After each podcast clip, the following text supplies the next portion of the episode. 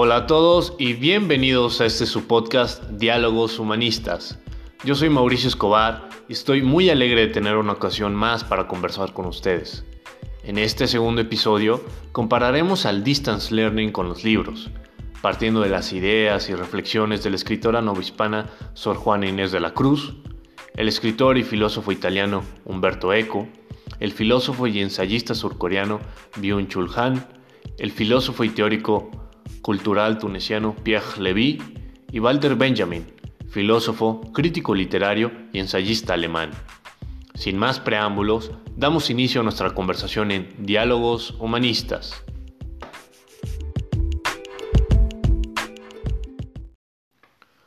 Partamos entonces desde Sor Juana Inés de la Cruz y de su carta Respuesta a Sor Filotea,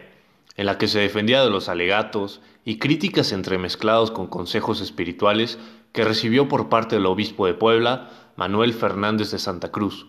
escondido bajo el seudónimo de Sor Filotea al firmar su carta. En su respuesta, Sor Juana, entre otras razones, debatió algunos pasajes bíblicos que se usaban de argumento en contra del estudio de las mujeres explicando además que si ella se dedicaba al estudio de las artes y las ciencias, era precisamente para poder comprender la palabra de Dios, aclarando que, cito sus palabras, el no haber escrito mucho de asuntos sagrados no ha sido esa afición, sino sobra de temor y reverencia debida a aquellas sagradas letras. Posteriormente, Sor Juana parece admitir a regañadientes que a las mujeres no les es lícito ocupar los lugares de enseñanza, y con la pretensión de evitar conflictos de género, propone que las mujeres se cultiven leyendo, escribiendo y estudiando, en el remoto conocimiento de los libros, pero no en el manoseo de las inmediaciones. Ahora bien, si queremos trasladar esta propuesta al presente y relacionarla con el distance learning, quizás lo más conveniente sería empezar por plantear las diferencias y semejanzas entre el libro y los medios virtuales.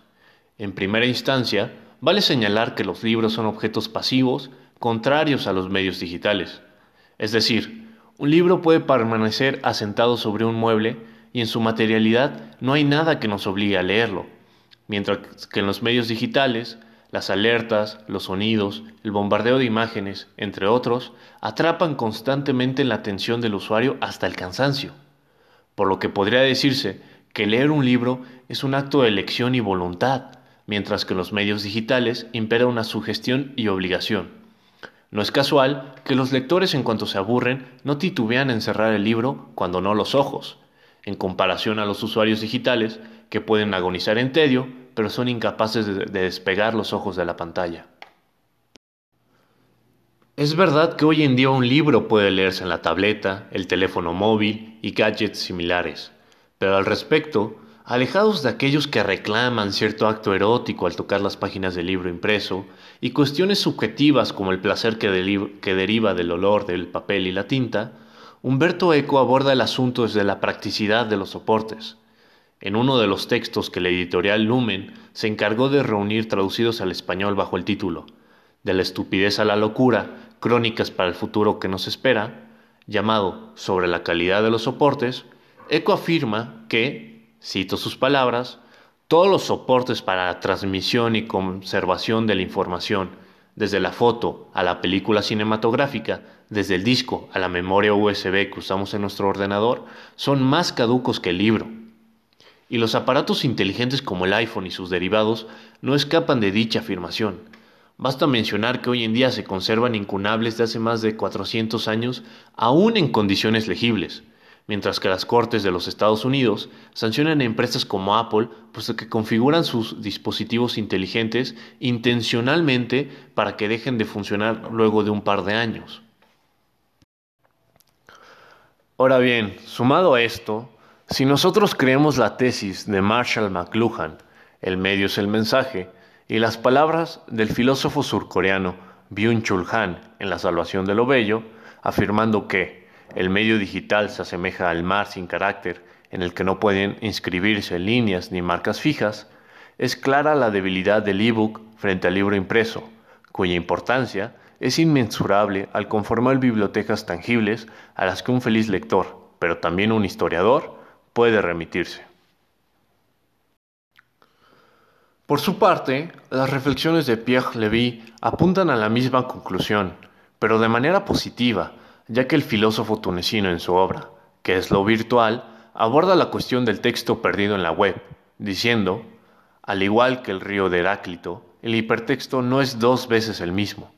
Los dispositivos hipertextuales en las redes digitales han desterritorializado el texto, han hecho emerger un texto sin fronteras claras, sin interioridad definible. Hoy en día existe el texto como existe el agua o la arena.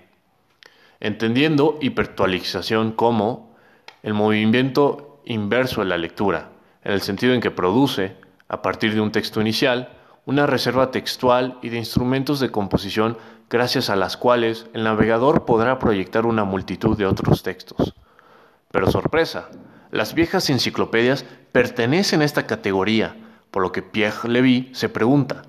¿qué diferencia existe entre el sistema que se había consolidado en las páginas de los libros y los periódicos y el que se inventa actualmente en los soportes digitales? Y para ello habría que definir al hipertexto en oposición a un texto lineal, como si fuera un estructurado en red. Sin apartarnos del tema de los soportes, Pierre Levy se da cuenta que la escritura alfabética contemporánea yace estabilizada sobre y para un soporte estático, por lo que se pregunta si la aparición de un soporte dinámico no podría suscitar la invención de nuevos sistemas de escritura.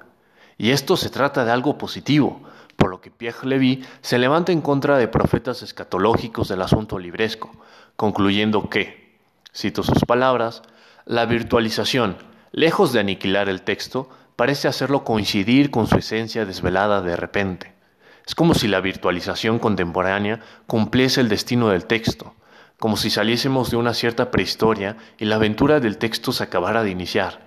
como si, en definitiva, acabáramos de inventar la escritura. Sin embargo, el distance learning no solo implica la grata o punzante incertidumbre de lo digital, al menos no hasta el momento.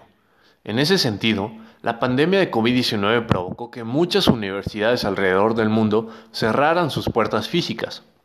y que abrieran a su vez las virtuales, sin que por esto desapareciera la figura del maestro. Figura que, por cierto, para algunos igualmente podría ser amenazada por el distance learning. Humberto Eco, en uno de los textos de la edición anteriormente mencionada, llamado ¿Para qué sirve un profesor?, escrito 13 años atrás,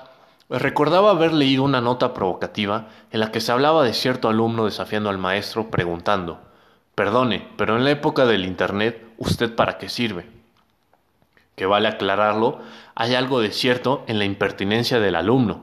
Y esto Humberto Eco no lo menciona, pero hoy en día, debido a las clases en línea, no sería descabellado pensar en que alguna universidad, con las intenciones de ahorrarse el peso económico que significa contar con ciertos cientos de profesores, prefiriera grabar una serie de videos en el que se provea a los estudiantes con todo el conocimiento que el temario del profesor supone proveer.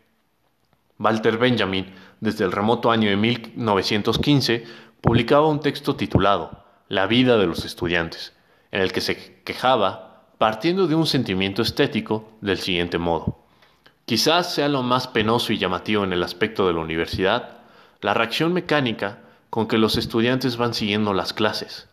Tan extrema receptividad solo se podría compensar mediante una cultura del diálogo verdaderamente académica o sofista. Y es que estamos ante una obviedad que hay que mencionar,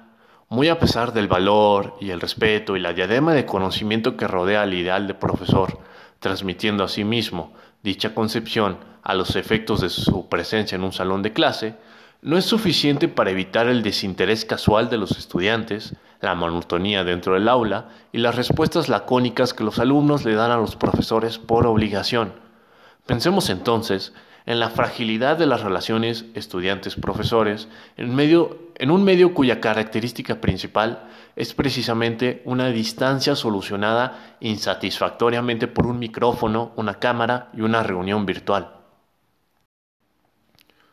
Lo que hace que una clase sea una buena clase no es que en ella se aprendan fechas y datos, sino que se establezca un diálogo constante, una confrontación de opiniones, una discusión sobre lo que se aprende dentro de la escuela y fuera de ella, afirma Humberto Eco sobre la pregunta impertinente del alumno. Y agrega que una de las grandes cosas que un profesor puede enseñar y el Internet no, es la habilidad para saber seleccionar información útil. Entonces podemos concluir que no se trata en todo caso del distance learning y los medios digitales en sustitución de los libros y los maestros, sino de un acompañamiento de ambos. Y quizás, para no inclinarnos hacia ningún lado de la balanza, convendría recuperar otra noción que tanto una biblioteca imaginada como el hipertexto virtual poseen en común, el laberinto, despidiendo esta conversación con el poema de Jorge Luis Borges.